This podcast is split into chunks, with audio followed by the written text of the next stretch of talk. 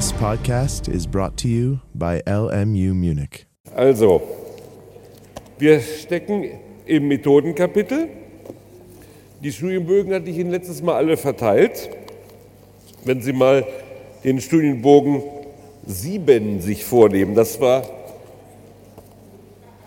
Irgendwie klingt das nicht gut, oder? Es ist überdreht für meine Begriffe. Geht es, oder? Soll ich so weiterreden? Na gut, also bei mir hört sich an, als ob Ihnen gleich alle Trommelfelder rausfliegen. Also, wir wollen uns mal orientieren jetzt in dem System, wie ich es Ihnen vorführe. Also Theorie der Rechtsfindung im gewaltenteilenden Staat. Ich hatte Ihnen schon gesagt, die Rechtsfindungstheorie hängt natürlich von der Struktur einer Rechtsordnung ab. Und ähm, das, was auf den Studienbögen entwickelt wird, das sind analytisch unterschiedene Formen, wie man bei uns zu einem rechtlichen Ergebnis kommt. Diese vier Stufen werden nicht überall in dieser Form unterschieden, sogar eher seltener, aber sie werden alle sachlich behandelt und betrieben. Also äh, wenn Sie jetzt in wenn Sie jetzt in einer Ihrer anderen zahlreichen Grundrisse und Lehrbücher oder äh, äh, Repetitorien zur Rechtsphilosophie diese vier Stufen nicht als solche, als Vier-Stufen-Theorie finden, ändert das doch nichts daran, dass diese Stufen sachlich durchaus immer unterschieden werden.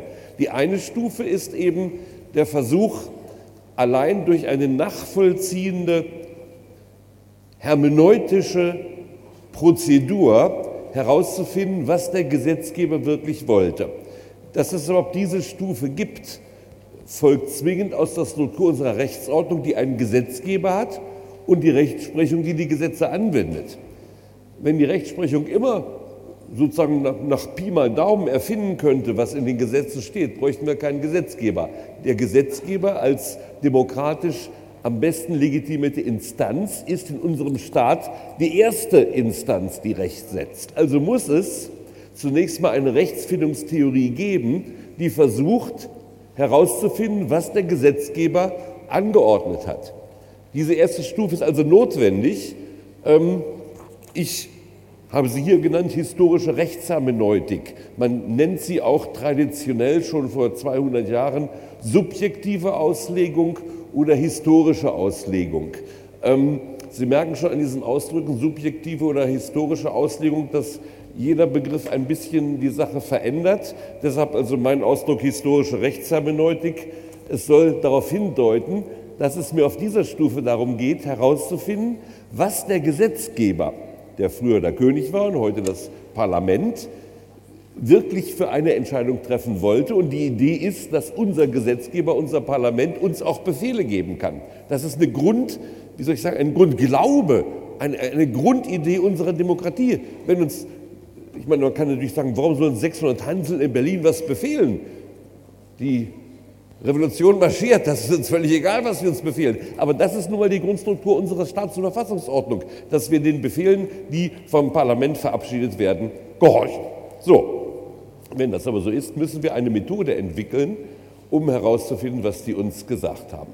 Sie werden nun, auch wenn wir diese erste Stufe zu Ende beschrieben haben, wir haben erst angefangen. Letztes Mal werden Sie feststellen, dass man nicht immer zu einem Ergebnis kommt mit dieser Methode. Es bleibt danach noch manches offen. Nicht jeder Fall kann allein mit Hilfe dieser Methode gelöst werden.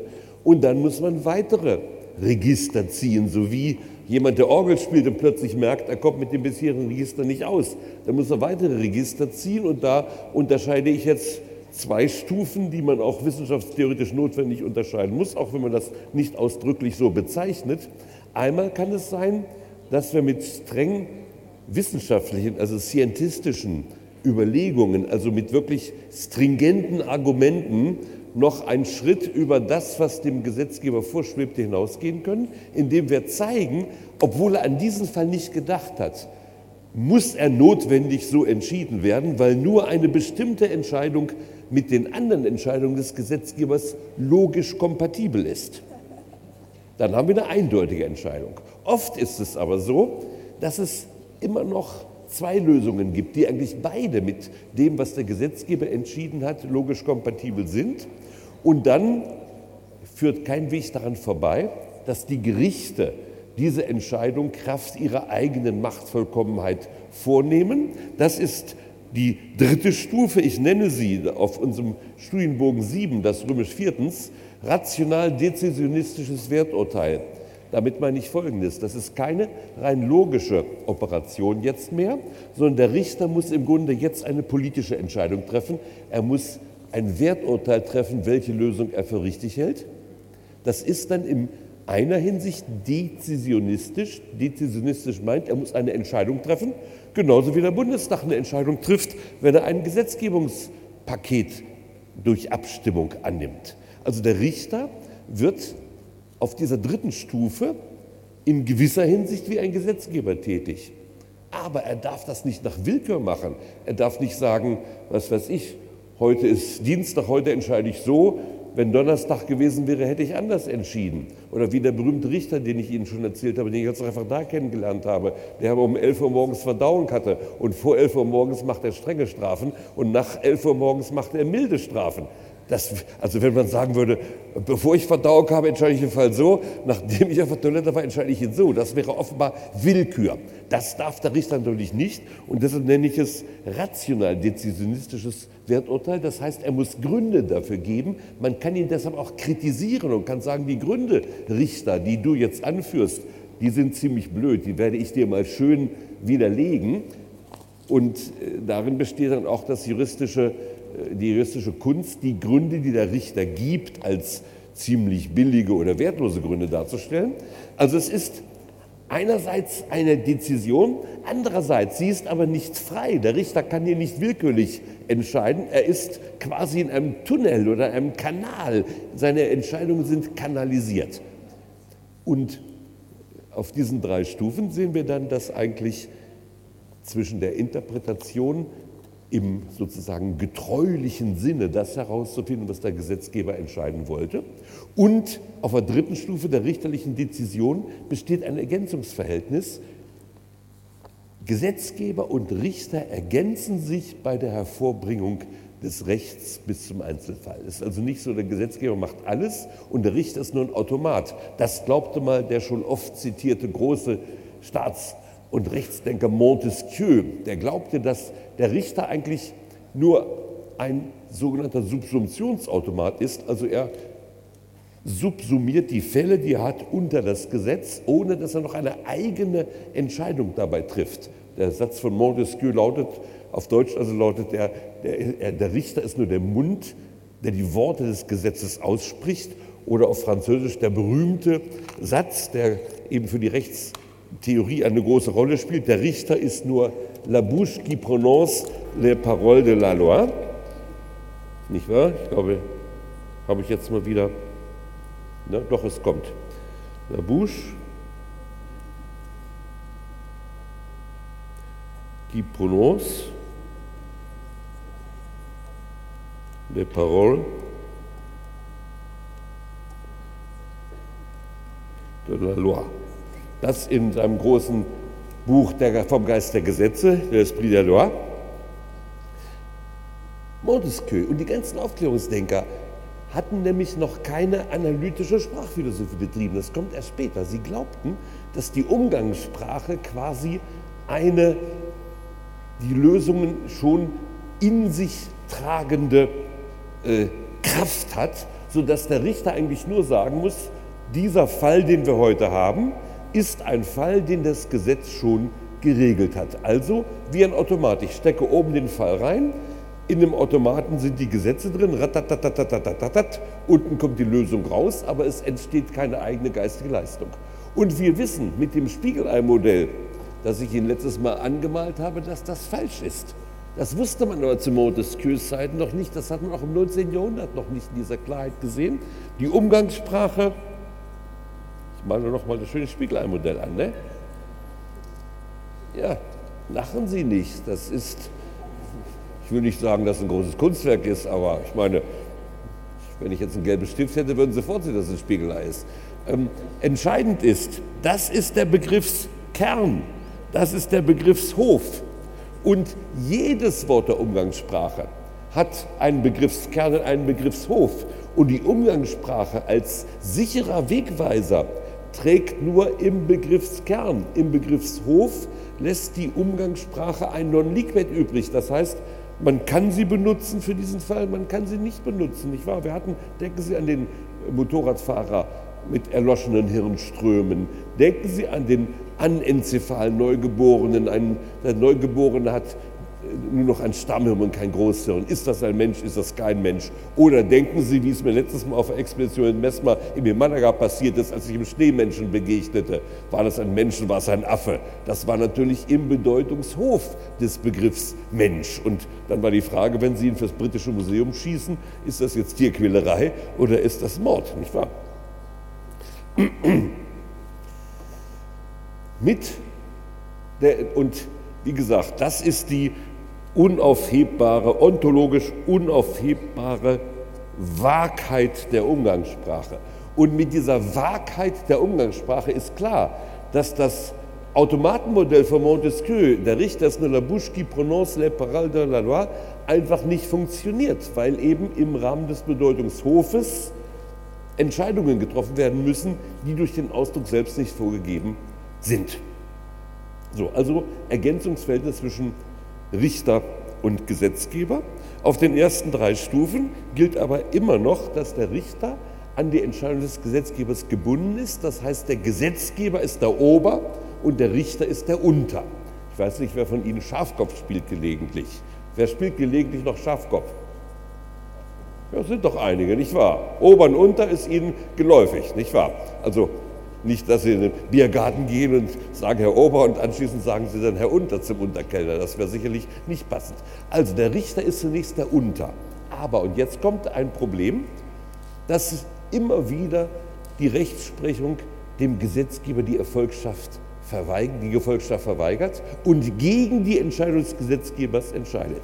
Wenn die das immer machen würde, wäre es ja ein Staatsstreich. Dann würde die Rechtsprechung sich quasi befreien, würde sich selbst zur obersten Macht aufwerfen, das wäre Hochverrat, da müsste man die Richter an sich einsperren oder in einem Staat, wo noch richtig geschossen wird, müsste man sie fürs nächste, fürs nächste Erschießungspeloton stellen. Nicht wahr? Aber auch nach der Rechtstheorie gibt es gewisse Konstellationen, auf die wir noch kommen werden, wo die Richter sich gegen die Entscheidung des Gesetzgebers stellen. Das Gesetz derogieren, sie verweigern dem Gesetzgeber die Gefolgschaft und darüber gibt es natürlich auch in der Methodenlehre eine intensive Diskussion. Und diese Stufe, das nenne ich die vierte Stufe der Rechtsfindung. Also bei der ersten Stufe der Rechtsfindung geht es uns nur darum herauszufinden, was hat der Gesetzgeber wirklich gewollt. Wir folgen ihm. Gesetzgeber Befehl, wir folgen dir. Auf der zweiten Stufe versuchen wir mit rein wissenschaftlichen Methoden, also im Rahmen der Logik, zu Konsequenzen zu kommen, die zwar der Gesetzgeber nicht selbst bedacht hat, die aber logisch zwingend aus der von ihm getroffenen Entscheidung abgeleitet werden kann. Auf der dritten Stufe geht es darum, dass immer noch unterschiedliche Lösungen eines Falles möglich bleiben.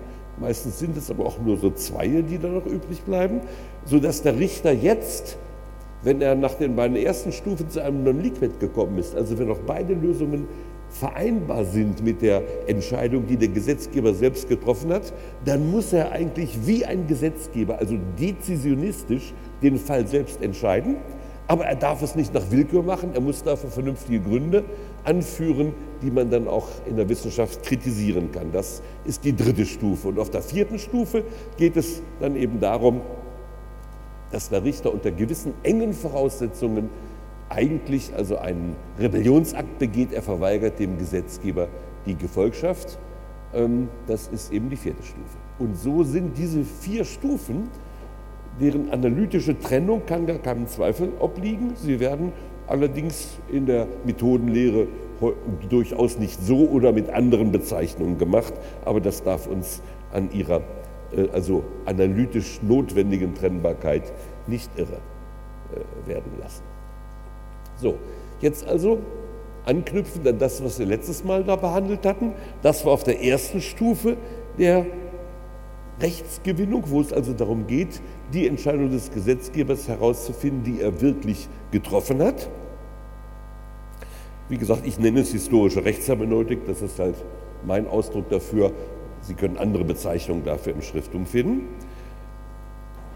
Und wir waren davon ausgegangen, und das hatten wir letztes Mal relativ ausführlich besprochen, dass der Gesetzgeber, indem er in der Umgangssprache seine Sollenssätze formuliert, uns auch Kraft unserer umgangssprachlichen Kompetenz zum Verstehen, was er meint, eine Botschaft sendet. Folglich kann aber die Botschaft auch nur so weit reichen, wie die Verlässlichkeit der Umgangssprache reicht. Und nach dem Kernhofansatz oder nach der Einsicht in die Wahrheit der Umgangssprache ist es klar, dass der Gesetzgeber uns nur bindet im Bedeutungskern der von ihm benutzten umgangssprachlichen Termini, während er im Bedeutungshof keine äh, also Bindung anordnen kann. Also wenn der Gesetzgeber in 211 sagt oder 212, wer einen Mensch tötet, wird bestraft, dann ist klar, dass die Tötung jedes Menschen in den Bedeutungskern fällt. Deshalb kann doch gar kein Zweifel daran bestehen, dass zum Beispiel auch das sogenannte Euthanasieprogramm Hitlers die Ermordung angeblich also äh, nicht therapiefähiger Geisteskranker natürlich selbstverständlich Mord war. Daran besteht gar kein Zweifel. Das fällt in den Begriffskern. Anders im Begriffshof und wie gesagt, der schwerst Verletzte, dessen Hirnströme erloschen sind, das anenzephale Neugeborene, das liegt im Bedeutungshof und der Ausdruck Mensch sagt uns jetzt nicht, ob das hier Tötung ist oder nicht, denn wir wissen Kraft unserer umgangssprachlichen Kompetenz nicht, ob dieses Wesen, dieses äh, Objekt, was wir vor uns haben, noch ein Mensch ist. Der eine wird sagen, wieso? Da schlägt doch noch das Herz. Solange das Herz schlägt, ist das für mich ein Mensch. Der andere wird sagen, nein, der Mensch zeichnet sich durch sein Großhirn aus. Also, wenn das Großhirn nicht mehr funktioniert, ist es für mich kein Mensch mehr. Und wer das sagt, wird wahrscheinlich beim anenzephalen Neugeborenen sagen, wenn das Neugeborene gar kein Großhirn hat, dann ist es kein Mensch, denn ich mache das Menschsein vom Großhirn abhängig. Aber wie gesagt, das spielt sich alles im Bedeutungshof ab und deshalb äh, kommen wir, wenn der Fall im Bedeutungshof der Gesetzestermini liegt, zunächst auf der allerersten sogenannten grammatischen Interpretationsstufe zu keiner Lösung mehr. Das ist die herrschende Formulierung. Wir nennen das grammatische Auslegung, Auslegung nach dem Wortlaut. Und ich habe Ihnen letztes Mal schon gesagt, das ist ein falscher Ausdruck. Das betrifft nicht die Grammatik, das betrifft die Semantik. Das heißt die Alltagssemantik, die Bedeutung. Also die grammatische Auslegung, ein seit 200 Jahren eingebürgerter Terminus, meint in Wahrheit die alltagssemantische Auslegung. So, damit, mit dieser allerersten, wenn ich Stufen unterscheide, kann ich vielleicht die Stufe noch in Sprossen unterteilen. Mit dieser ersten Sprosse äh, der äh, historischen Rechtshermeneutik sind wir aber noch nicht am Ende unseres methodologischen Vorrats angekommen, denn jetzt kommt auf der nächsten Sprosse die systematische Auslegung hinzu, und zwar eine systematische Auslegung, die sich an den Entscheidungen, die der Gesetzgeber anderweitig getroffen hat, anzuhängen versucht und prüft, ob aus diesen Entscheidungen des Gesetzgebers für meinen Fall etwas logisch zwingend folgt. Und da hatten wir früher das Glück, dass bei der Frage, ab wann der Embryo zum Mensch wird, der Gesetzgeber eine ganz gute äh, einen ganz guten Fingerzeig gegeben hat, den es heute leider nicht mehr gibt. Er hatte im Paragraph 217 Strafgesetzbuch, nicht wahr, haben wir schon darüber gesprochen, die Vorschrift, eine nicht eheliche Mutter oder eine Mutter, die ihr nicht eheliches Kind in oder gleich nach der Geburt tötet, wird milder als der Totschläger bestraft. 217 Strafgesetzbuch. Da stand also wörtlich drin, wer eine Mutter, die ihr nicht eheliches Kind in oder gleich nach der Geburt tötet, wird milder bestraft. So, aber sie wurde bestraft wegen Tötung eines Menschen. Das stand auch drin. Was folgte daraus? Dass in der Geburt schon ein Mensch da ist. Und wenn wir ins BGB schauen, da sagt das BGB es genau andersrum. BGB sagt, dass die Rechtsfähigkeit des Menschen mit der Vollendung der Geburt eintritt. So sagt das BGB. Und jetzt sind wir eine, haben eine ganz merkwürdige Sache. Geht das denn? Darf der Gesetzgeber denn das, dass er im StGB sagt, wer ein Embryo in der Geburt, also ein Wesen in der Geburt tötet, wird wegen Tötung eines Menschen bestraft. Aber im BGB sagt er, die Rechtsfähigkeit beginnt mit der Vollendung der Geburt. Antwort, was uns hier begegnet, ist eine ganz geläufige Erscheinung, die man mit einem Fachausdruck nennt, die Relativität der Rechtsbegriffe.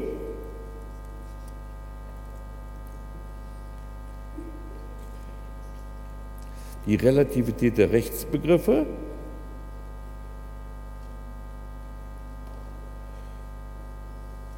Damit ist gemeint, dass natürlich der Inhalt von Begriffen, also ihre äh, Bedeutung, ist kontextabhängig. Es hängt vom jeweiligen Kontext ab, was ein Begriff meint, was also unter ihn fällt. Das ist in der Umgangssprache ganz allgemein eine geläufige Erfahrung. Jede umgangssprachliche Äußerung muss kontextabhängig interpretiert werden. Und so ist auch die Relativität der Rechtsbegriffe nur eine Erscheinungsform dieses allgemeinen Prinzips der Kontextgebundenheit jeder sprachlichen Äußerung. Und der Gesetzgeber hat im BGB sich gesagt, Rechtsfähigkeit, also wenn ein Mensch da ist, da wollen wir mal nicht zu früh damit anfangen. Sozusagen, es muss eine klare Grenze geben, Vollendung der Geburt. Ab dann soll man erst Mensch sein im bürgerlich-rechtlichen Sinne. Das hat zum Beispiel erbrechtlich natürlich vielerlei Konsequenzen. Sie können erst erben, wenn Sie eine Sekunde nach der Vollendung der Geburt noch gelebt haben. Wenn Sie in der Geburt sterben, konnten Sie auch nicht erben. Und aus diesen und jenen Gründen hat der Gesetzgeber sich für die Vollendung der Geburt im Zivilrecht entschieden. Der Strafgesetzgeber hat gesagt, oh Gott, oh Gott, wenn wir das im Strafrecht auch machen, also das, das, die Abtreibung wird ja sehr milde bestraft im Verhältnis, das gibt ja den Versuchungen, noch im Geburtsakt das Kind endgültig umzubringen, also geradezu lässt ihm die Zügel schießen. Und deshalb sagt man, um die Kinder auch schon im Geburtsvorgang zu schützen, wo sie besonders schutzbedürftig sind, definieren wir den Beginn des Menschen mit dem Beginn der Geburt, also des Geburtsvorganges. Und damit ist jetzt ein systematisches Argument aus 217 StGB für den Begriff des Menschen im Strafrecht, in dem Paragraph 211 folgende. Im strafrechtlichen Sinne heißt Mensch auch der also ursprüngliche Embryo, mit Beginn der Geburt. Und das ist ein zwingender Schluss. Das ist ein zwingender, systematischer Schluss aus 217 und ist damit noch in Gehorsam gegenüber dem Gesetzgeber. Denn ich schließe ja aus der Entscheidung des Gesetzgebers, die er in 217 getroffen hat, was er in 211 und 212 gemeint hat. Ich unterstelle dabei nur, dass der Gesetzgeber logisch ist. Aber das ist ja klar, wenn unser Gesetzgeber nicht, nicht logisch wäre, dann sollten wir den schleunigst aus Berlin vertreiben, nicht wahr? Also, das ein, also Logik steht über allem, das ist klar, nicht wahr? Cäsar regiert nicht die Grammatik und der Bundestag regiert nicht die Logik, das ist ja wohl klar. Also, dass der Gesetzgeber selbst logisch ist, davon müssen, davon müssen wir ausgehen. Daraus folgt,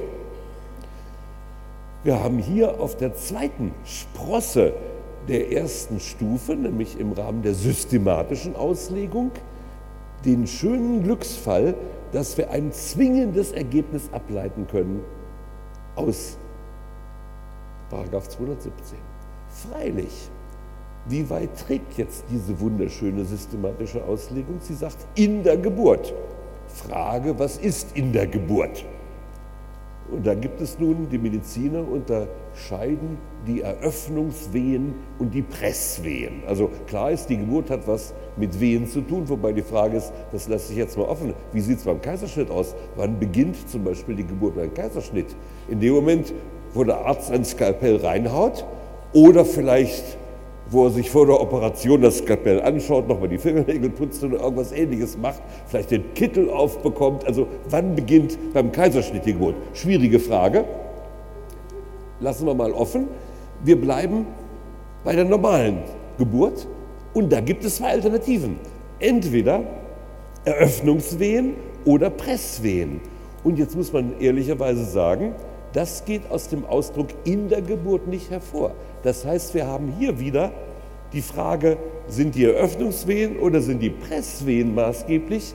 Das liegt wieder im, jetzt habe ich meinen Spiegelei schon fast weg, das liegt hier wieder im Bedeutungshof, nicht wahr? Ob es also klar ist, wenn noch gar keine Wehen eingesetzt haben, dann ist auch noch nicht in der Geburt. Klar ist, wenn die Presswehen eingesetzt haben, das ist auf jeden Fall in der Geburt. Also die Presswehen liegen hier, die liegen oben im Bedeutungskern von in der Geburt. Die Eröffnungswehen, also das sind jetzt die Presswehen und das sind die Eröffnungswehen. Die Eröffnungswehen liegen im Bedeutungshof des Ausdrucks in der Geburt. Also müssen wir zum Ergebnis kommen, die systematische Auslegung hat uns einen großen Schritt weitergebracht. Mit Beginn der Presswehen haben wir auf jeden Fall einen Menschen vor uns, aber für die Eröffnungswehen sind wir immer noch im Bedeutungshof des Menschbegriffs. Da setzt jetzt die dritte Sprosse oder der dritte Teilabschnitt der also historischen Rechtshermeneutik oder nennen Sie es subjektive Auslegung ein, wobei subjektiv meint jetzt nicht, um das noch klarzustellen, damit Sie diesen Ausdruck, den Sie vielfach lesen, nicht missverstehen. Ich benutze sie nicht gerne, weil er tatsächlich missverständlich ist. Mit subjektiver Auslegung meint man die Ermittlung des Willens des historischen Gesetzgebers. Ähm, also nicht, dass der Interpret selbst eine subjektive Meinung zum Besten bringen soll. Nein, er soll suchen nach der Meinung des historischen Gesetzgebers. Wie gesagt, ich finde es eben schlecht, diesen Ausdruck, aber er ist eingebürgert und ich muss Sie deshalb warnen, dass Sie ihn nicht missverstehen. Also wir kommen zur dritten Stufe. Die dritte Stufe, die bedient sich der Gesetzesmaterialien. Das ist die historische Auslegung im engeren Sinne.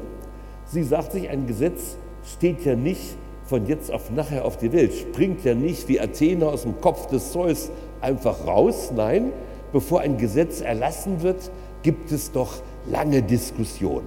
Und das ist übrigens einer der ganz großen Vorzüge der Demokratie, dass das Parlament die Gesetze üblicherweise in drei Lesungen beraten muss, dass zunächst ein Gesetzesentwurf mit Begründung vorgelegt wird, dass anschließend dieser Gesetzesentwurf im Parlament in erster Lesung diskutiert wird und dass jetzt die öffentliche Meinung sich einschaltet. Und das ist überhaupt, die öffentliche Meinung ist ja das, ehrlich gesagt das Wichtigste an der Demokratie überhaupt. Die moderne Demokratie hat, die moderne Demokratietheorie hat das auch vollständig eingesehen und die modernste Theorie der Demokratie, etwa im Sinne von Habermas, ist die deliberative Demokratie. Die deliberative Demokratie die deliberative Demokratie. Das meint, dass die Gesetzgebungsakte ja nicht im stillen Kämmerlein beraten werden, sondern sie werden in die Bevölkerung hinausgetragen. Sie werden in der öffentlichen Meinung diskutiert und der Gesetzgeber wird von der öffentlichen Meinung beeinflusst und kann sich nicht von ihr abkoppeln. Und das macht nämlich, also wenn Sie einmal in vier Jahren Kreuz machen dürfen, damit bestimmen Sie ja nicht sehr viel, ehrlich gesagt. Aber in den ganzen vier Jahren die öffentliche Meinung, die kann auf den Gesetzgeber einwirken. Und, um, und, und das spiegelt sich alles und schlägt sich nieder in den Gesetzesmaterialien, die wir dann wieder für die Auslegung fruchtbar machen können. Nebenbei, das sollten Sie ruhig auch schon im ersten Semester äh, wissen, das ist ja das große Manko der Europäischen Union, dass es keine einheitliche europäische Meinung gibt, keine einheitlich europäische öffentliche Diskussion, was natürlich darauf beruht, dass wir in vielen Sprachen zerfallen sind. Und deshalb gibt es keine einheitliche europäische Meinungsbildung in der Bevölkerung. Und das führt eben dazu, dass die Gesetzgebung, die äh, auf europäischer Bühne stattfindet, eben nicht in der Weise an die öffentliche Meinung des Volkes, der Bevölkerung rückgebunden sein kann wie eine nationale Gesetzgebung. Das ist ein wichtiges Thema, was in der europäischen Diskussion gerne ähm, ähm, zugedeckt und ignoriert wird. Aber es ist für die Legitimität europäischer Gesetzgebung in Wahrheit von schlechthin fundamentaler Bedeutung. Gut, also diese Demokratietheorie habe ich jetzt nur zitiert, um Ihnen zu zeigen, dass es in einer Demokratie notwendig ist, dass wir umfangreiche Materialien besitzen. Die können manchmal bei großen Gesetzgebungswerken halbe Bibliotheken füllen. Wenn Sie sehen, wie das bürgerliche Gesetzbuch entstanden ist, auch andere nicht ganz so gewaltige Gesetzgebungswerke, wie die Reichsstrafprozessordnung entstanden ist, dann geht es manchmal so vor, das wäre die Idealvorstellung. Der Justizminister gibt einen großen Forschungsauftrag an berühmte Professoren. Schön wäre, wenn immer noch viel Geld verfließen würde meistens, aber leider nicht. Diese forschen in der ganzen Welt herum, machen Entwürfe, Konzepte, rechtsvergleichende Betrachtungen. Wir haben zum Beispiel bei der, in der Strafrechtsreform eine riesige, vielbändige, rechtsvergleichende Untersuchung des gesamten Weltstrafrechts gehabt. Dem bürgerlichen Gesetzbuch gehen un, geht im Grunde ein ganzes Jahrhundert an äh, dogmatischer Forschung im Bereich des Zivilrechts voran. Dann werden nach diesen umfangreichen Vorarbeiten schließlich ein oder mehrere Entwürfe gemacht.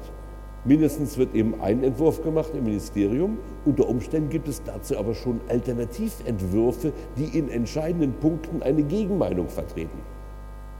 Zum Beispiel bei der Strafrechtsreform gab es nach langwierigsten, jahrzehntelangen Vorarbeiten schließlich den sogenannten Entwurf 1962 eines neuen Strafgesetzbuches. Damals hießen sie jüngere deutsche Professoren, die sind heute alle über 80, die sagten damals, was ist denn das für ein Schrott? Mit was für einer vorsintflutlichen, rückwärts gerichteten Überlegung kommt uns hier der Gesetzgeber? Sie machten den Alternativentwurf und jetzt gab es zu vielen Problemen immer den Entwurf 62 von der Regierung und den Alternativentwurf von der Bundestag musste sich entscheiden, welche Alternative nimmt er. Und dann finden Sie zum Beispiel die Plenumsdiskussion im Bundestag. Sie finden die Beratungen im Rechtsausschuss. Das heißt, Sie haben eine Fülle von Gesetzesmaterialien und anhand dieser Materialien können Sie dann oft herausfinden, warum das Gesetz so formuliert ist, wie es formuliert worden ist. Das heißt, Sie können mit der historischen Auslegung im engeren Sinn durch Nutzung der umfangreichen Gesetzesmaterialien den Sprachgebrauch des Gesetzgebers in vielen, natürlich niemals in allen Fällen, aber in vielen Fällen relativ gut präzisieren.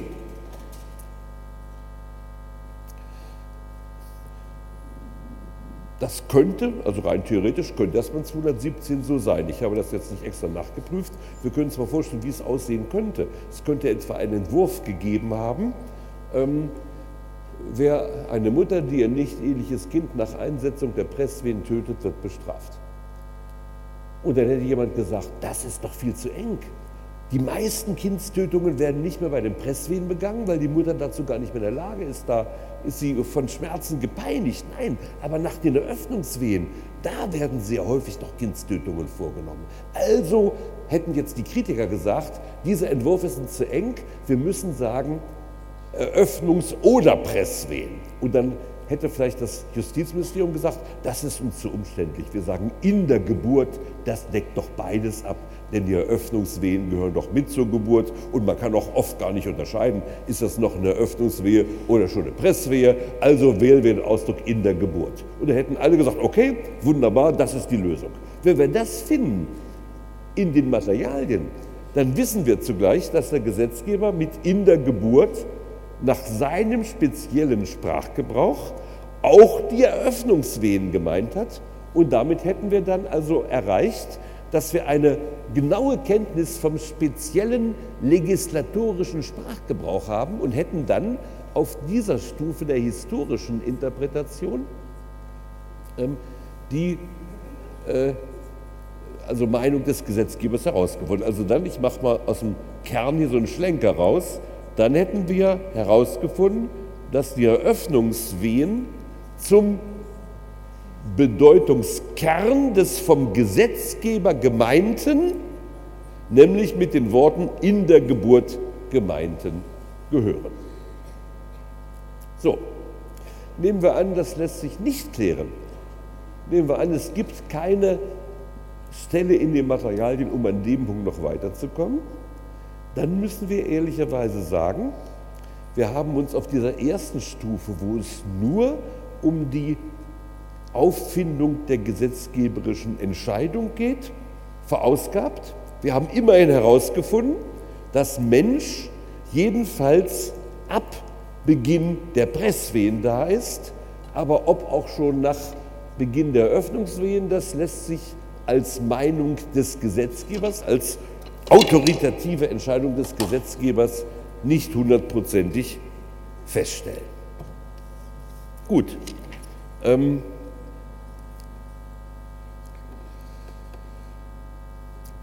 damit hätten wir die erste Stufe an sich betrachtet. Es geht also, das ist, ich muss noch ein bisschen was erläutern, dem Sitz der Studienbogen 7a. Dafür, da muss ich ein paar Dinge, die ich hier hingeschrieben habe, noch mal erläutern. Ähm, vielleicht noch ein Erläuterungswort zu römisch, also Studienbogen 7a, römisch 2., arabisch 1. Möglichkeit und Grenzen eines rein heteronomen Verstehens. Ähm, es wird nämlich, Sie werden, je nachdem, welche rechtsphilosophischen Lehrwerke Sie zu Rate ziehen, manchmal auch die Auffassung finden, dass diese Auslegungstheorie, die 200 Jahre bei uns anerkannt war, die ich Ihnen auch hier entwickle, doch eigentlich ganz altmodisch und ganz naiv sei, denn in Wahrheit würden sich Menschen sowieso niemals verstehen. Kein Mensch versteht sozusagen den anderen und jedes Wort könnte in jedem Kontext jede andere Bedeutung haben. Also es gäbe nicht quasi diese Eindeutigkeit. Antwort, gerade im Recht gibt es in der Verwendung der Begriffe bis zu einem gewissen Grade natürlich nur, aber immerhin bis zu einem gewissen Grade durchaus ein rein heteronomes verstehen. Das heißt, dass sie wirklich verstehen, was ein anderer meint. Natürlich ist damit nicht gemeint, dass sie zum Beispiel eine, die ganze Individualität eines anderen Menschen verstehen sollen. Davon kann doch keine Rede sein, nicht wahr? Also unter, in, unter, in Beziehungskisten sagt doch oft der oder die eine zu dem oder der anderen, du verstehst mich nicht. Damit ist gemeint, mein innerstes Fühlen, mein zartestes Wesen ist dir fremd geblieben. Was du mit mir aufgestellt hast, das waren billige Vergnügungen. Wie ich eigentlich bin, meinen Astralleib, den hast du nicht erfasst. In der Tat, wenn wir einen Menschen ganz verstehen wollten, müssten wir ja alle seine Gedanken kennen. Das ist ja völlig unmöglich. Aber es geht ja im Recht nicht darum, dass hier Beziehungskisten Kistenvertreter einander ganz verstehen wollen und vielleicht noch auf feinster emotionaler Basis. Nein, es geht doch um Alltagssachverhalte. Ich kaufe eine, ich kaufe eine Pizza, ich bitte Sie, da gibt es doch nicht, da kann man nicht sagen, ich verstehe diese Pizza nicht. Nein, das ist doch ein trivialer Vorgang. Das heißt, das, worum es dem Recht geht, diese ziemlich einfachen, simplen, trivialen Vorgänge, über die kann man sich doch verständigen. Ein Musterbeispiel, das wurde mir schlagartig bewusst, dass, dass also diese Grundkritik völlig absurd ist, ist, wenn Sie in Tokio mit einem Taxifahrer irgendwo hinfahren.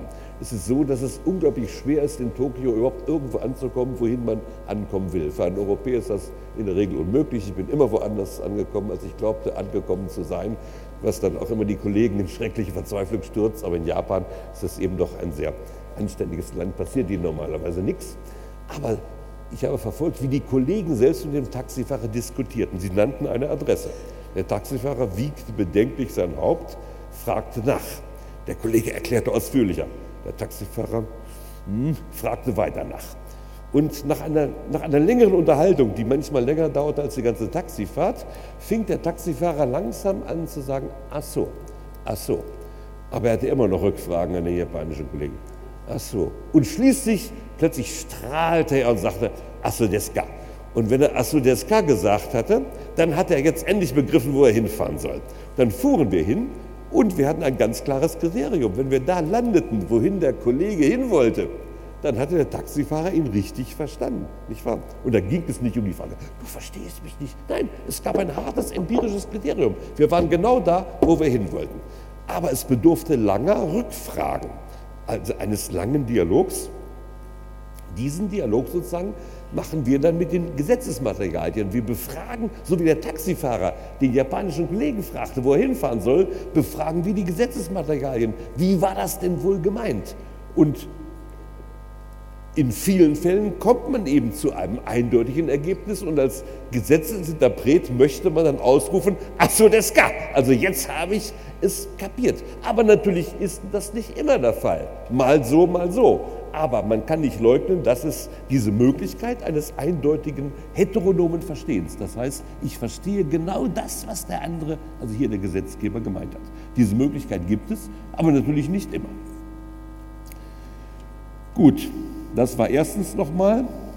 Zweitens, da habe ich jetzt die historische Auslegung eben schon etwas nach vorne gezogen. Sie kommt erst an dritter Stelle.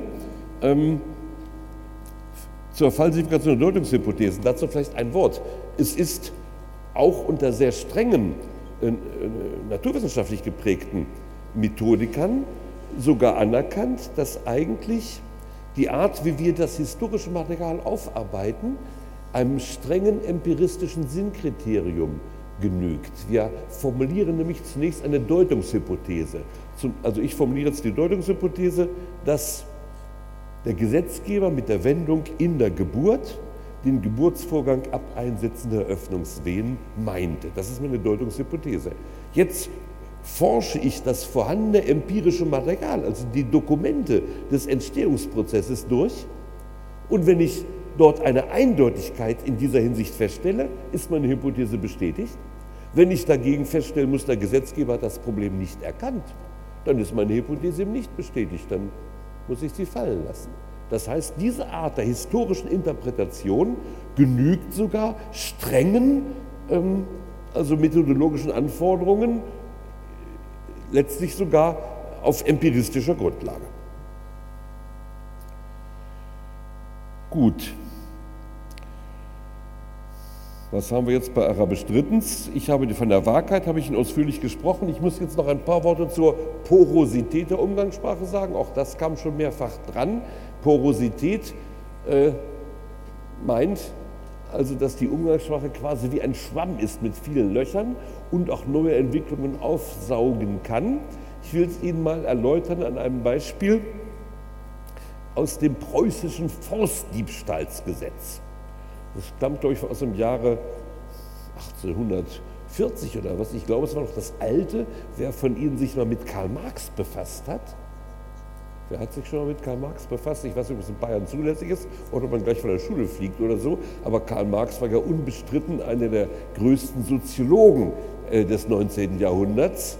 Ähm, und Karl Marx als junger Mann hat sich seine ersten Spuren verdient, indem er dem Entwurf des preußischen Forstdiebstahlsgesetzes eine berühmte Kritik zuteil werden ließ, indem er nämlich sagte, früher war es doch so, alle armen Menschen holen ihr Holz aus dem Walde, wovon sollen sie sonst heizen im Winter?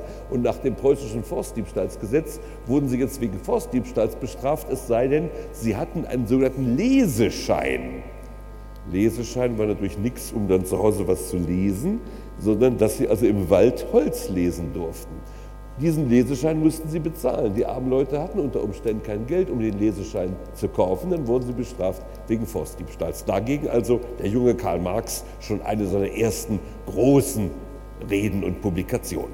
So, jetzt stand in diesem preußischen Forstdiebstahlsgesetz drin, besonders schwer wird bestraft, wer den Forstdiebstahl mittels eines Fuhrwerks begeht. Es stand noch ein Wort dabei, das kriege ich immer später. Der, der Didaktik halber sage ich, es stand nur drin, mittels eines Fuhrwerks. Und was meinen Sie, was gab es für Fuhrwerke 1840? Also das war natürlich, das stellte man sich vor, vorne vier Gäule, von mir aus sogar vier Esel oder irgendwas, und hinten konnte man was aufladen. So, irgendwann, wer war das? Wer erfand das erste Kraftfahrzeug? An sich war das ja keine dolle Erfindung, nicht wahr? Der Motor war eigentlich das Entscheidende. Den Motor vor eine Kutsche zu setzen, war eigentlich ziemlich naheliegend, aber dennoch musste erst Karl Benz auf die Idee kommen. Ich war vorher hatte keiner die Idee, den Motor vorne hinzusetzen.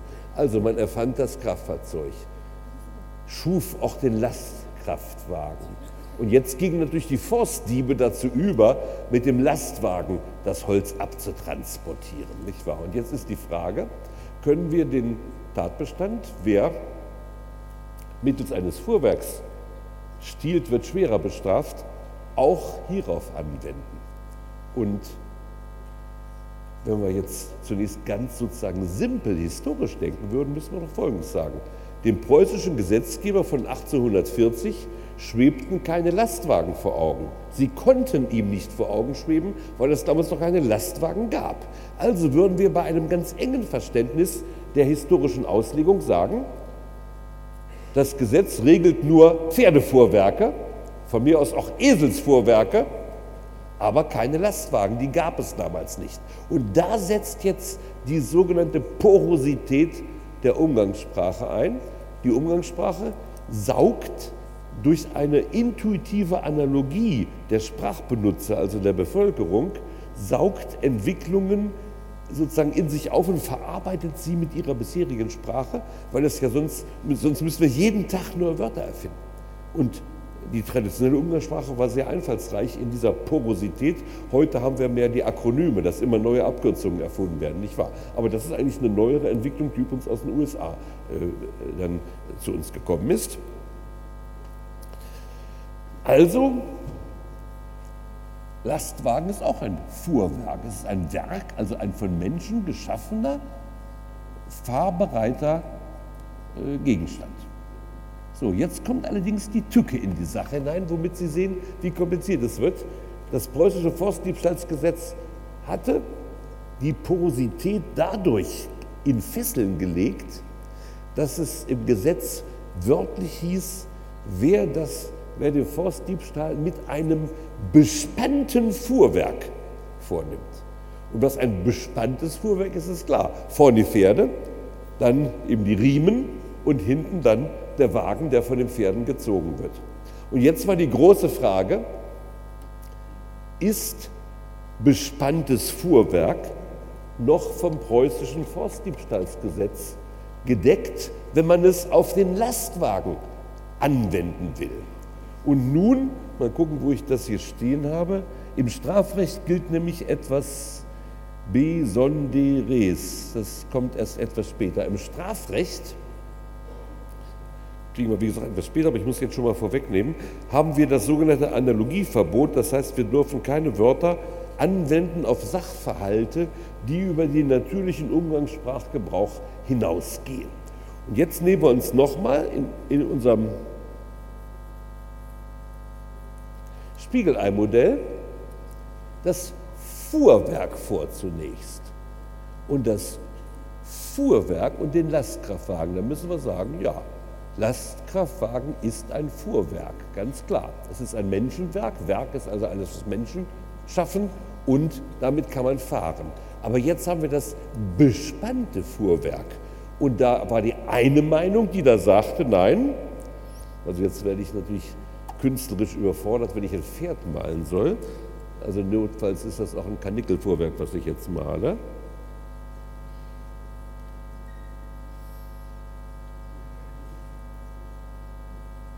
So.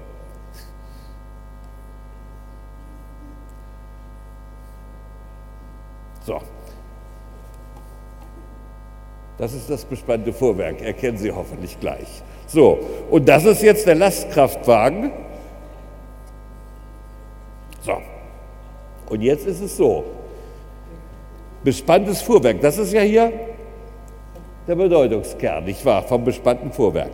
Und ja, man kann den noch verschönern, aber ich finde den schon ziemlich gut. Scheinwerfer soll er auch noch kriegen. So.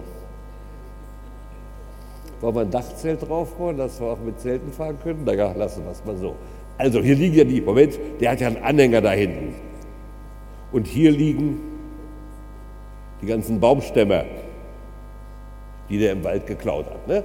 Und da ist im Schrifttum nun die Auffassung verbreitet, unter dem Aspekt bespanntes Fuhrwerk fällt der Lastwagen nicht in Bedeutungskern, er fällt nicht mehr in den Bedeutungshof, sondern er fällt in den Rest der Welt, weil kein Mensch als seriöser Umgangssprachler wenn er einen Lastwagen sieht, ausrufen wird, schau, da kommt ein bespanntes Fuhrwerk. Jeder wird sagen, hier, bei dir piept es da oben, geh mal nach Haaren, lass dich deinen Geisteszustand untersuchen. Und deshalb sagen viele Leute, nein, das ist Rest der Welt, das ist also über der denkbaren Wortlautgrenze. Hier schlägt jetzt die Sache um. Wir sind sonst am Kern interessiert, um zu wissen, was der Gesetzgeber auf jeden Fall wollte. Beim Rest der Welt wissen wir, was er auf keinen Fall wollte.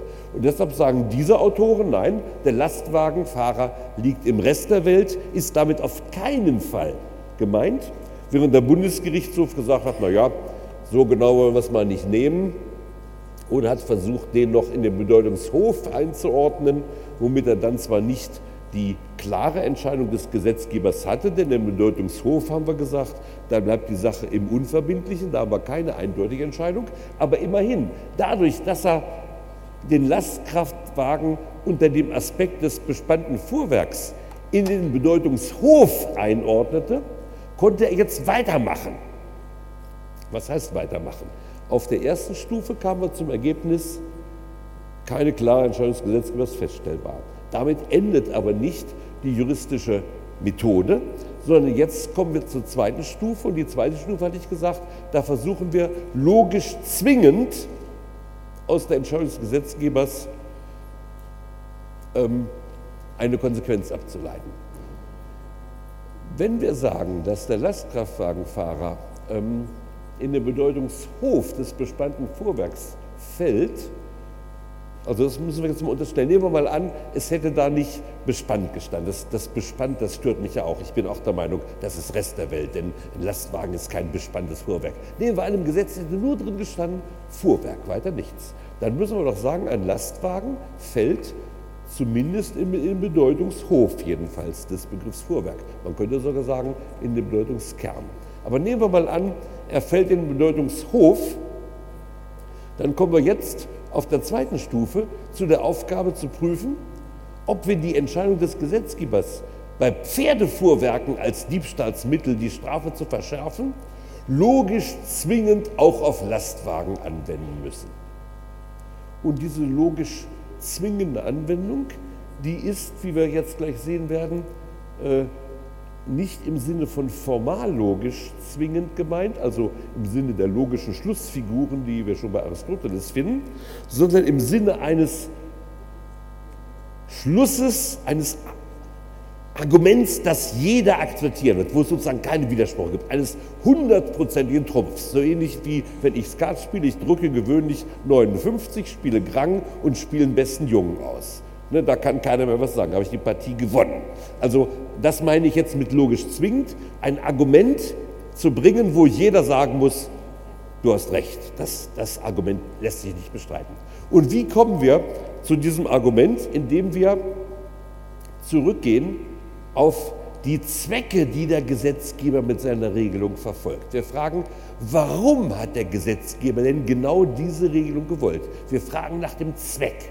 Und das ist jetzt das, was häufig eben als vierte Auslegungsmethode präsentiert wird, was aber sozusagen, was in der Tat eine weitere Auslegungsmethode ist. Wir müssen uns nur klar machen, dass sie jetzt nicht mehr nach einem realen Willen des historischen Gesetzgebers fragt, sondern nach einem logisch zwingend sozusagen konstruierten Willen, den er mit Sicherheit gehabt hätte, wenn er an den Lastwagen gedacht hätte.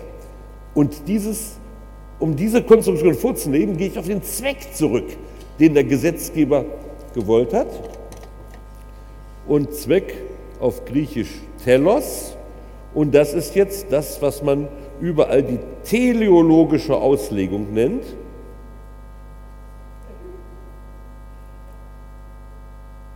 Die teleologische Auslegung, telos, ich gehe auf den Zweck zurück. Und ich überlege mir, warum hat der Gesetzgeber denn den Diebstahl mit einem Fuhrwerk besonders schwer bestraft? Und jetzt kann man zwei Formen der theologischen Auslegung unterscheiden und muss es auch, die häufig nicht unterschieden werden. Bei der einen teleologischen Auslegung frage ich, was für einen Zweck hat denn der Gesetzgeber tatsächlich verfolgt? Also ich befrage die Gesetzesmaterialien darauf hin, welchen Zweck der Gesetzgeber verfolgt hat. Das ist die subjektiv teleologische Auslegung. Da bin ich noch ganz gesetzestreu. Ich frage nach seinem Zweck, um dann, wenn ich den von ihm verfolgten Zweck weiß, zu folgern, was damit automatisch verbunden sein muss. Es gibt daneben auch eine objektiv-teleologische Auslegung, die fragt danach, welchen Zweck hätte der Gesetzgeber denn haben sollen? Was wäre denn sein vernünftiger Zweck gewesen? Und Sie merken schon, bei der objektiv-theologischen Auslegung, da gehen wir auf, ganz an, auf ein ganz anderes Ufer plötzlich. Da wollen wir gar nicht mehr wissen, was der Gesetzgeber wirklich gewollt hat. Da wollen wir wissen, was hätte denn ein vernünftiger Gesetzgeber wollen sollen. Also das ist eine andere Ebene und deshalb alle Methoden lehren, die die subjektiv-theologische und die objektiv-theologische miteinander verkleben, die sind analytisch einfach unzulänglich, die sind falsch. Also wir bleiben zunächst jetzt auf der Ebene der subjektiv-teleologischen Auslegung und fragen, was bezweckt der Gesetzgeber? Jetzt nehmen wir mal an, in den Materialien zum preußischen Forstdiebstahlsgesetz steht drin, wer mit dem Fuhrwerk die Sache macht, der ist ja viel gefährlicher, er hat eine viel größere kriminelle Energie, selbst wenn er auf dem Fuhrwerk nur einen kleinen Zweig drauf gehabt hat. Allein die Gefährdung also des königlichen Holzes ist doch viel größer. Also es ist die größere Kapazität des Fuhrwerks, die hier die Begründung für die Strafschärfung liefert. So, und wenn wir das finden, dann ist die Sache ganz einfach. Wenn jetzt einer nicht nur ein paar Zossen nimmt, die er vorgespannt hat, sondern im Lastwagen kommt, hat er eine noch viel größere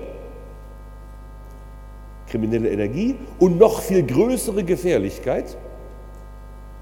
Und dann ist das teleologische Argument sogar in Form eines der stärksten Argumente, die wir in der Juristerei überhaupt finden, des Argumentums a fortiori.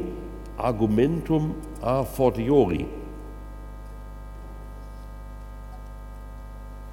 Des Erst-Recht-Arguments da.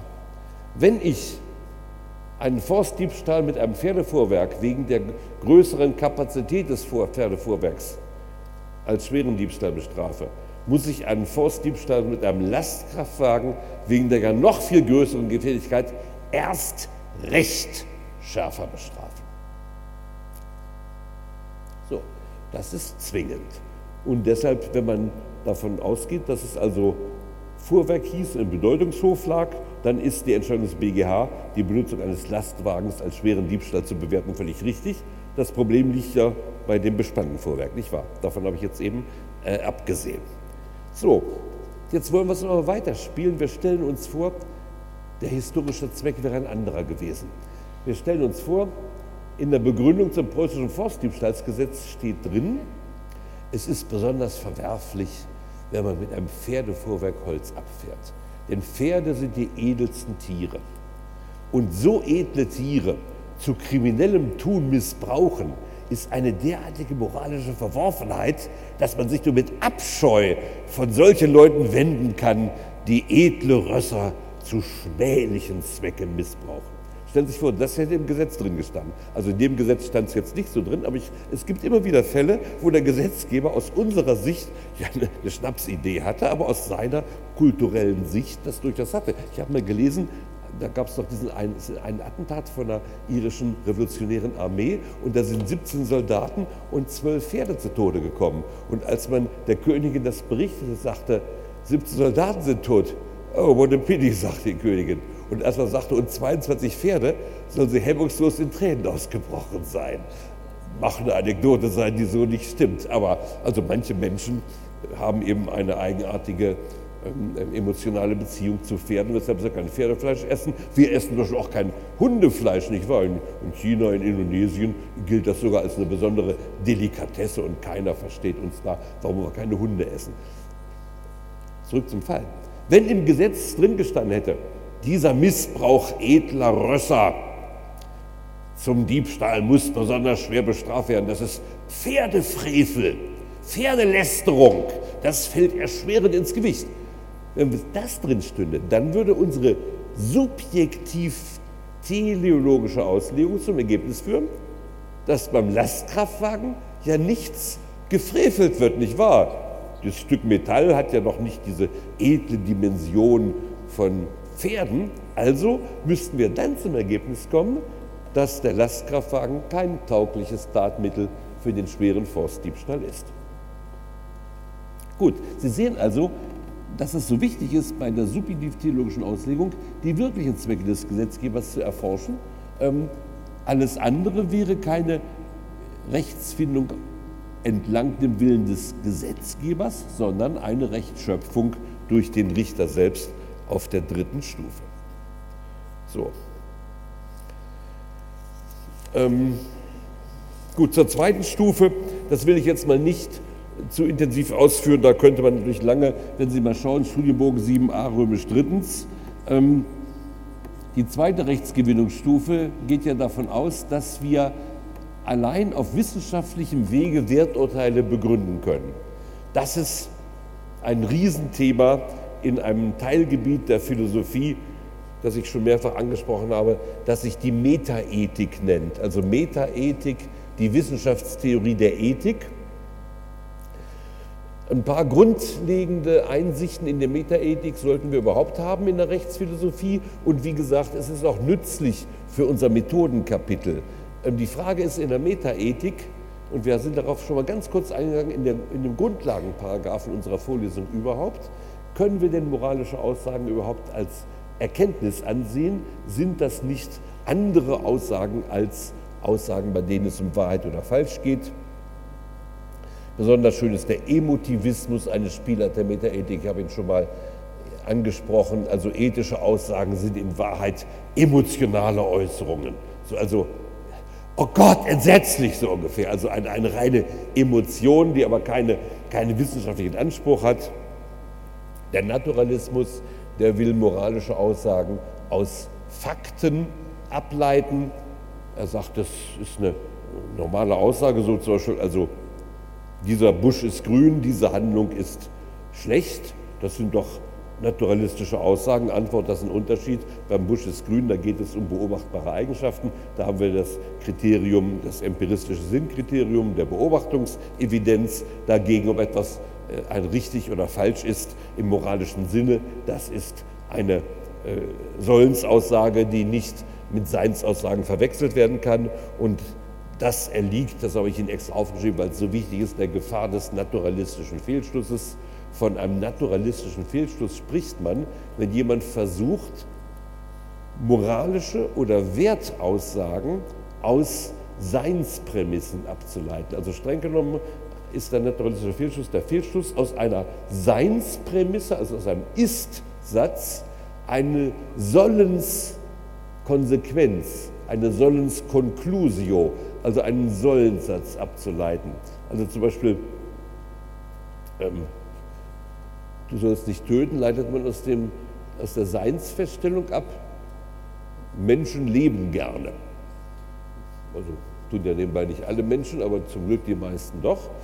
Oder Menschen leben gerne. Also sollst du nicht töten. Antwort, dass Menschen gerne leben, ist eine Aussage über die emotionale, seelische Verfasstheit von Menschen. Daraus folgt logisch kein Sollensatz. Wir können ihn daraus nicht ableiten. Es fehlt nämlich, es ist unausgesprochen eine Sollensprämisse dabei, nämlich die Prämisse, du sollst auf andere Menschen Rücksicht nehmen. Wenn ich diese Sollensprämisse nicht habe, wenn ich sage, in einem ganz extrem existenzialistischen Lebensverständnis, jeder Mensch hat das Recht, so zu leben, wie er will. Er muss natürlich die Konsequenzen tragen, das ist klar, homo, homini lupus. Also wenn ich so eine ganz radikal existenzialistische Prämisse habe, dann folgt aus der Seinsaussage, Menschen leben gerne gar nichts. Ähm, erst wenn ich sage, du sollst auf die Wünsche anderer Menschen Rücksicht nehmen, erst dann kann ich auch die Sollensconclusio, also darfst du sie nicht äh, beliebig töten, ableiten. Gut, was habe ich hier noch aufgeschrieben? Der Non-Kognitivismus, das ist an sich eine Obertheorie, die sagt, alle moralischen Aussagen und alle Sollensaussagen und damit auch alle Werturteile, die nur eine andere Fassung moralischer Aussagen sind, äh, jedenfalls wenn es moralische Werturteile sind und nicht Zweckmäßigkeitsurteile, äh, sind non kognitiv, sind also keine äh, der Erkenntnis zugänglichen Aussagen. Und wenn man das sagt, kann man natürlich überhaupt keine Wissenschaft der Moral formulieren. Dann ist es eben keine Wissenschaft, die Moral, dann ist es eine reine Bekenntnis äh. Sozusagen jeder übertrifft sich dem anderen gegenüber mit seinen privaten Bekenntnissen. So ähnlich wie man, wenn man sich abends, was weiß ich, man heult sich gegenseitig sein Leben vor und äh, schüttet sein Herz aus. Auf diesem Niveau stünden dann auch moralische Diskurse. Dagegen gibt es auch andere Meinungen in der Metaethik. Der sogenannte metaethische Intuitionismus sagt, wir haben eine moralische Intuition. Diese moralische Intuition kann durchaus als Erkenntnisinstrument benutzt werden, denn auch bei unserer Naturerkenntnis müssen wir uns ja letztlich auf unsere Beobachtung verlassen. Die Beobachtung ist ja aber unter Umständen auch getrübt. Manchmal sagt man zum anderen, was hast denn du da gesehen? Ja, da hinten habe ich einen Adler gesehen. Sag mal, ein Adler, du hast wohl einen Knick in der Pupille. Da hinten fliegt ein Sperling. Und dann streitet man sich. Da sagt, nein, ich sehe genau, das ist ein Adler. Blödsinn, ich sehe einen Sperling. Also Beobachtungen können auch irreführen, obwohl die gesamte Naturwissenschaft letztlich auf der Zuverlässigkeit oder auf unserem Glauben an die Zuverlässigkeit beobachtbarer Daten beruht. Und der Intuitionismus sagt, das ist ja auch nur eine Intuition, deine Beobachtung. Und bei der Moral haben wir genauso in unsere Intuitionen. Nun ist natürlich leicht zu sehen, woher wir unsere Intuitionen normalerweise haben. Unsere Intuitionen stammen in der Moral fast alle aus dem Altruismus, nicht wahr? Also wenn Sie eine altruistische, eine egoistische Handlung vergleichen, sind wir intuitiv geneigt, immer der altruistischen den Vorzug zu geben. Nicht wahr? Nehmen wir an, Sie haben gerade, also lasse ich mal die Pizzen, Schweinshaxen nehmen wir jetzt mal, wir in Bayern, leben nicht in Italien, also Schweinshaxen. Sie haben gerade zwei Schweinshaxen verdrückt und sagen, naja, eine dritte wäre schon ganz nett, Hauptsache ich habe dreimal das Bier dabei. Vor Ihnen sitzt ein Arme, eine Bettlerin, die aus einem der vom Bürgerkrieg, also zerfurchten Ländern kommt. Die Kinder sind also grauenhaft abgemagert. Sie bettelt um die Schweinshaxe und sie sagen, ha, das hättest du wohl gerne, was? Und beißen die Schweinshaxe rein, das Fett läuft ihnen links und rechts das Kinn runter. Die Bettlerin fällt in Ohnmacht, die Kinder wimmern und sie sagen, ha, denen habe ich es gezeigt. So, wie ist ihre moralische Intuition? Sagen sie, so Hund, der Löchle? Oder sagen Sie, ein solches Dreckstück ist mir noch lange nicht begegnet. Also offensichtlich haben wir altruistische, altruistische Intuitionen, die sind uns nicht anerzogen worden und es ist eine uralte Frage der Evolutionsbiologie, wie kommt der Altruismus überhaupt äh, hinein in die Welt der Lebewesen. Aber darauf wollen wir jetzt nicht weiter eingehen. Ich wollte damit nur sagen, es gibt diese Theorie, diese intuitionistische Theorie, ich würde immer noch sagen, wir brauchen irgendeine Prämisse, an die wir uns anbinden können. Äh, denn wie gesagt, die moralische Prämisse eines egoistischen Solipsismus ist natürlich durchaus widerspruchsfrei durchführbar. Dass Sie damit vermutlich nicht weit kommen und irgendwann eingesperrt oder totgeschlagen werden, ist eine andere Sache. Aber wenn Sie sagen, ähm, ich sehe in dieser Welt keinen Sinn, ich mache eben mein eigenes Leben nach meinen Vorstellungen, das ist logisch nicht widerlegbar. Aber, und jetzt kommt's, im Recht haben wir ja Prämissen. Wir haben im Recht, und das habe ich schon oft gesagt und ich wiederhole es, weil ich es für einen ganz zentralen Aspekt halte, das Recht ordnet das Leben der Menschen und will, dass diese Gesellschaft fortbesteht. Wenn wir eine andere Ordnung denken, ist die jedenfalls kein Recht. Also wenn wir Recht denken, dann denken wir an eine das Gemeinwohl friedlich bewahrende Ordnung, die auch für künftige Generationen noch gültig sein soll. Das ist unser Verständnis vom Recht und damit haben wir ja doch schon eine Prämisse, an die wir anknüpfen können und deshalb gibt es eben ähm, durchaus im Recht metaethische Erkenntnisse, also metaethisch seriöse Erkenntnisse, das heißt moralische Aussagen, die wir aus diesen Prämissen überzeugend ableiten können. Das ist also die zweite Stufe, die es im Recht im Unterschied zur Moral durchaus gibt. Ähm, ich habe Ihnen hier einiges aufgeschrieben. Auf dieser Stufe ist dann auch die deduktive Logik im Sinne der formalen Logik durchaus sehr nützlich. Wenn ein Schluss sogar formal logisch falsch ist, dann haben wir ihn natürlich rausgekickt. Und das ist übrigens eine ganz wichtige Beweisführungsmethode im Rahmen von ähm, Interpretationsdifferenzen. Ähm, also wir sollen das Gesetz interpretieren. Es gibt zwei verschiedene Theorien.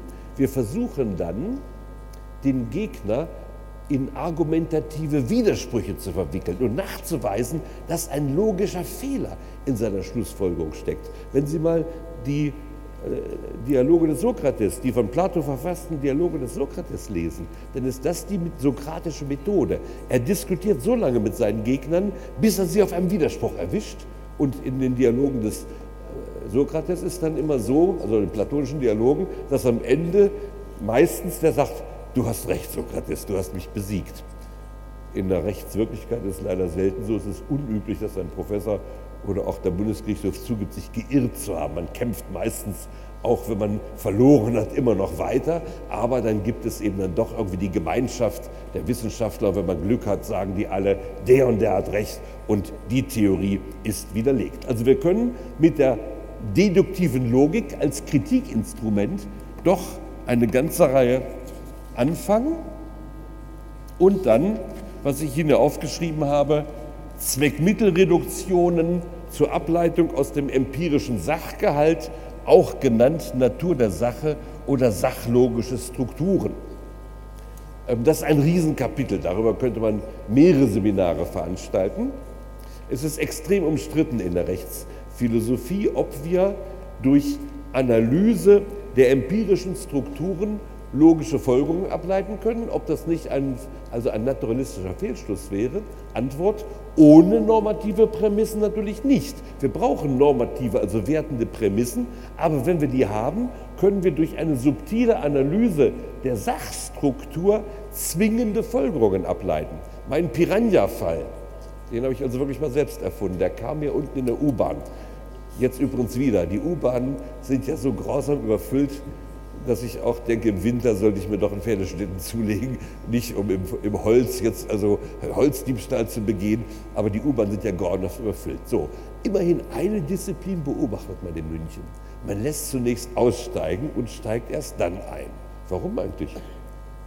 Man sieht doch oft kräftige äh, Menschen da, junge Studenten, da sind alte Mütterchen in der U-Bahn, die kräftigen Studenten da am Perron, die können doch leicht die Mütterchen zur Seite mit ihren Ellenbogen, nicht wahr? Und dann werden sie drin in der U-Bahn. Nein, diese kräftigen Burschen warten. Die Mütterchen humpeln so an ihrem Stock, humpeln sie da raus. Oder auch Frauen mit Zwillings, mit Zwillings äh, Kinderwagen. Schwer wuchten sie die Last ihres Lebens oder die Freude ihres Lebens raus. Und diese herrlichen Studenten stehen da alle so und lassen das. Warum eigentlich? Ja, die Antwort ist doch klar. Natur der Sache. Man muss normalerweise sich einen Waggon erst entleeren lassen, weil dann das Einsteigen einfacher ist, als wenn man zunächst einsteigt und dann aus dem völlig überfüllten Waggon erst die Leute raussteigen lässt. Das ist Natur der Sache. Jetzt, und die, Alternative kam ja in Brasilien, als ich am Rande des Amazonas stand, und Sie wissen, der Amazonas schwankt ständig. Deshalb müssen Sie zum Schluss immer 200 Meter zum Dampfer warten, um zuzusteigen. Und da ist es üblich, behaupte ich jetzt jedenfalls mal, dass man erst einsteigen lässt und dann aussteigt. Warum? Zwar gibt es Drängelei an Bord und Püffe an Bord, aber Sie vergessen doch hoffentlich nicht die 10.000 Piranhas im Flachwasser des Amazonas. Und während man da so steht und wartet auf den Dampfer, fangen die ja an und knabbern einem die Waden ab.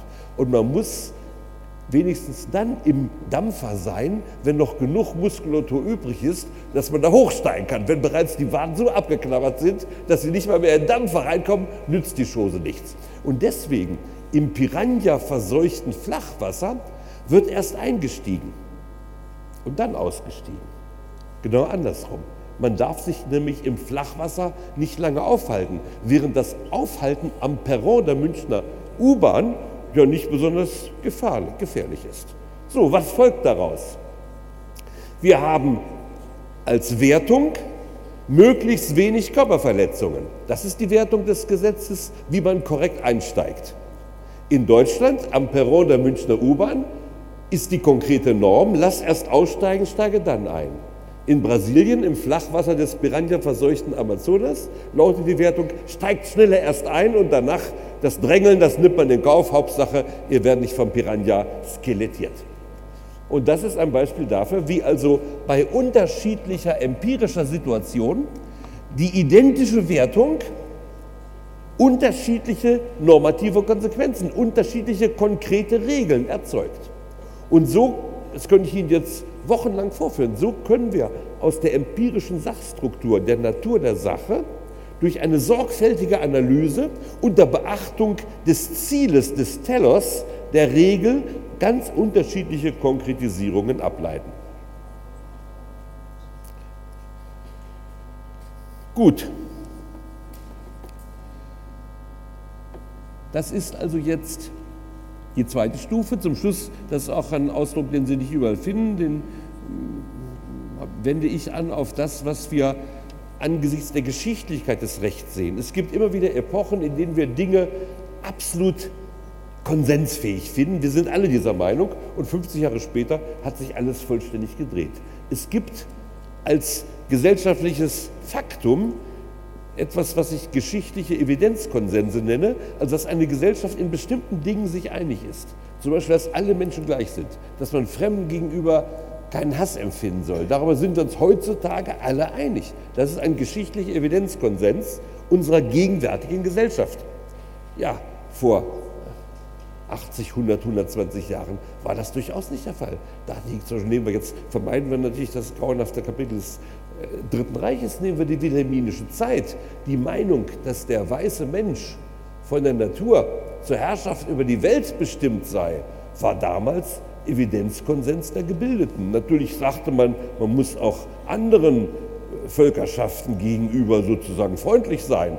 Aber das war von vornherein eine Herablassung sozusagen der eigentlichen Herrenrasse. Also die Idee der Herrenrasse ist ja von den Nazis nicht etwa erfunden worden. Die Nazis haben sie, sie nur zu grauenhaften Verbrechen ausgebaut. Aber sie existierte schon vorher. Und so kann man sagen, wenn sich eine Gesellschaft über bestimmte zentrale Werte wirklich einig ist, und das ist jetzt unsere Gesellschaft, über die Nichtdiskriminierung, dann kann man das auch als, eine, als ein feststehendes Axiom einsetzen und kann damit auf der zweiten Rechtsgewinnungsstufe auf wissenschaftlichem Wege Lösungen finden, die nicht Dezisionen, die also nicht äh, Willensentscheidungen sind, die auch so oder anders hätten ausfallen können.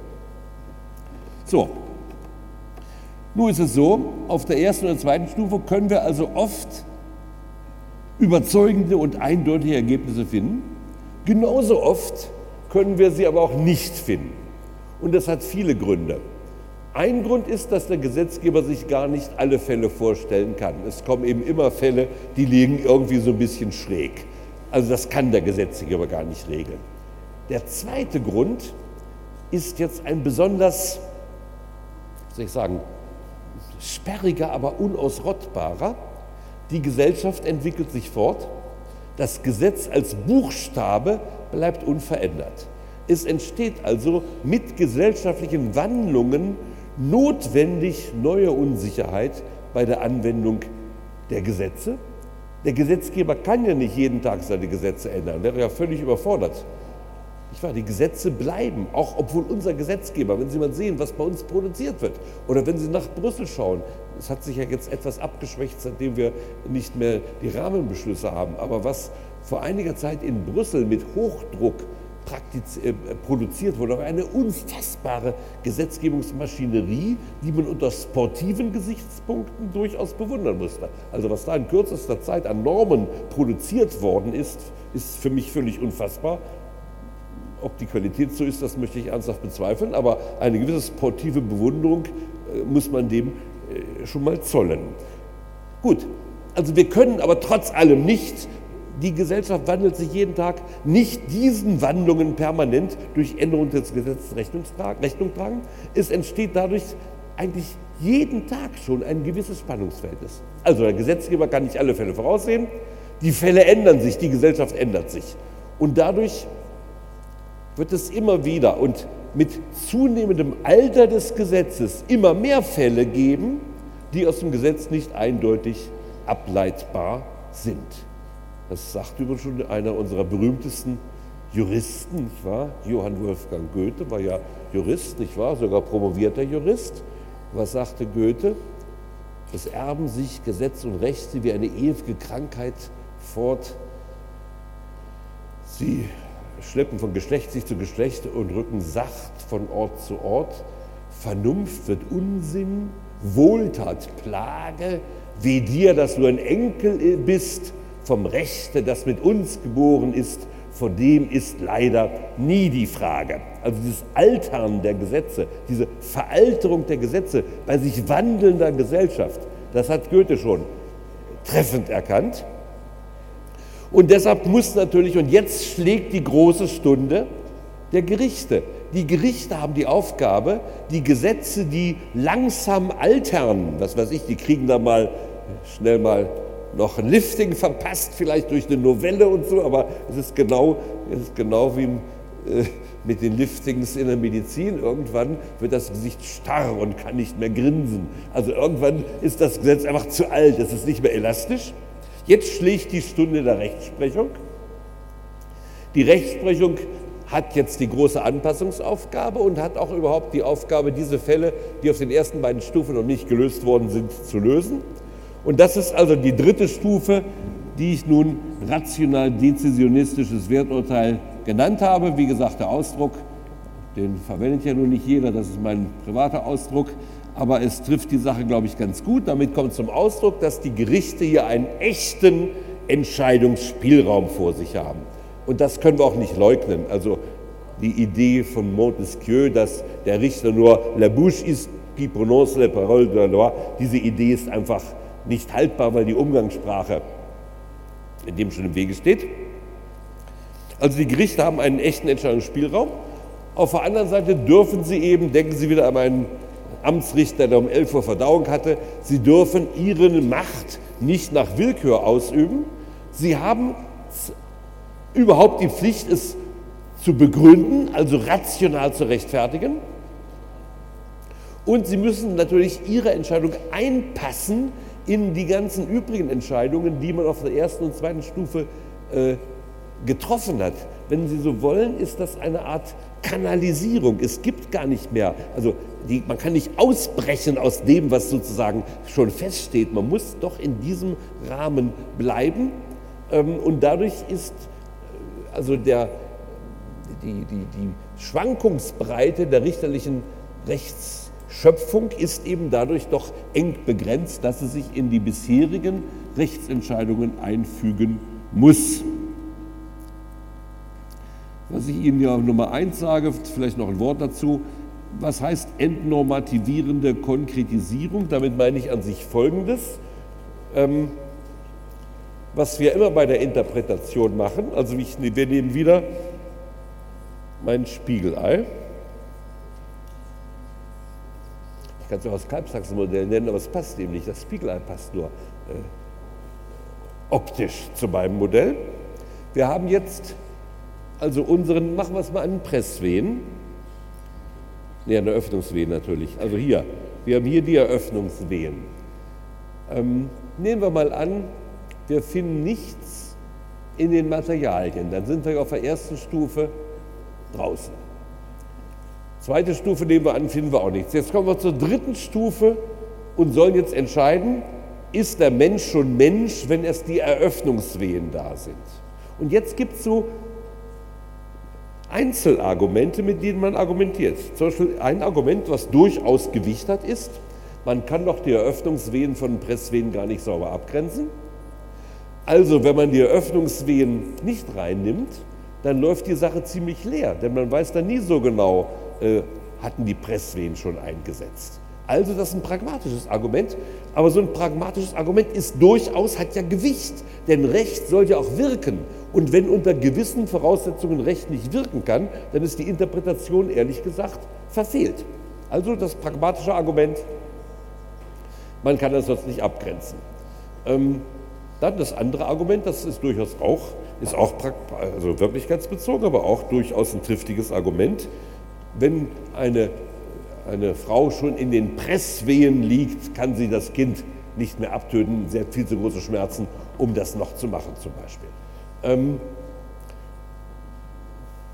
die, ein drittes Argument könnte sein, wenn wir schon bereit sind, vor die Geburt zu gehen, also anders als das Zivilrecht, vor die Vollendung der Geburt und in die Geburt reingehen, dann sollten wir das nehmen, was medizinisch nun mal Bestandteil des Geburtsvorganges ist. Der Geburtsvorgang besteht aus Eröffnungswehen und Presswehen. Dann nehmen wir das auch sozusagen als Ganzheit. So, jetzt finden Sie also eine Anzahl derartiger Argumente.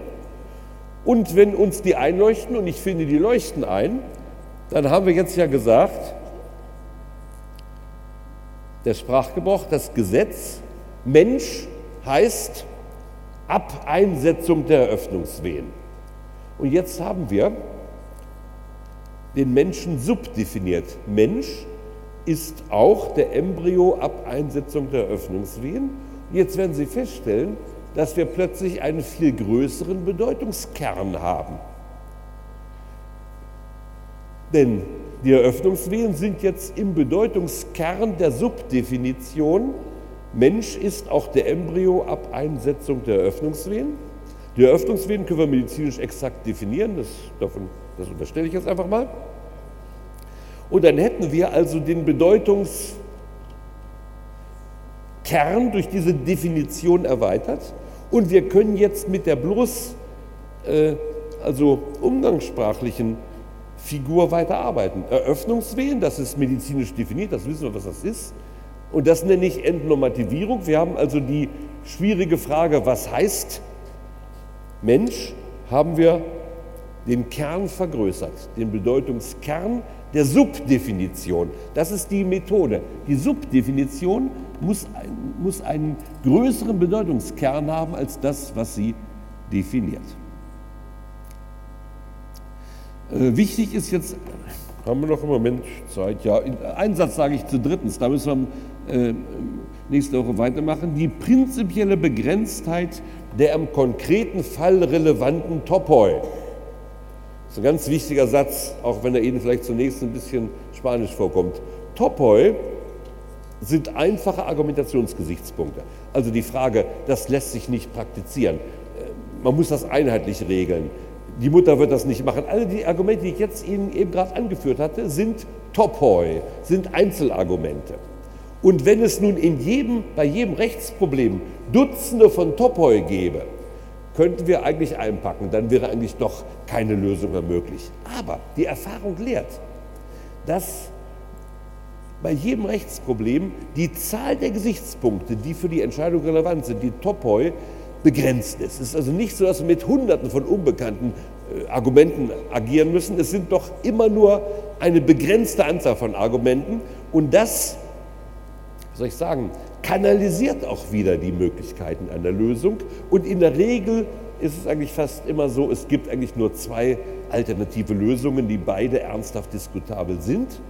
Und dann muss eben zwischen diesen beiden Alternativen gewählt werden. Und das ist dann auch wieder die Schlussentscheidung, die obliegt der Rechtsprechung zwischen zwei miteinander rivalisierenden Lösungen, sich für eine zu entscheiden.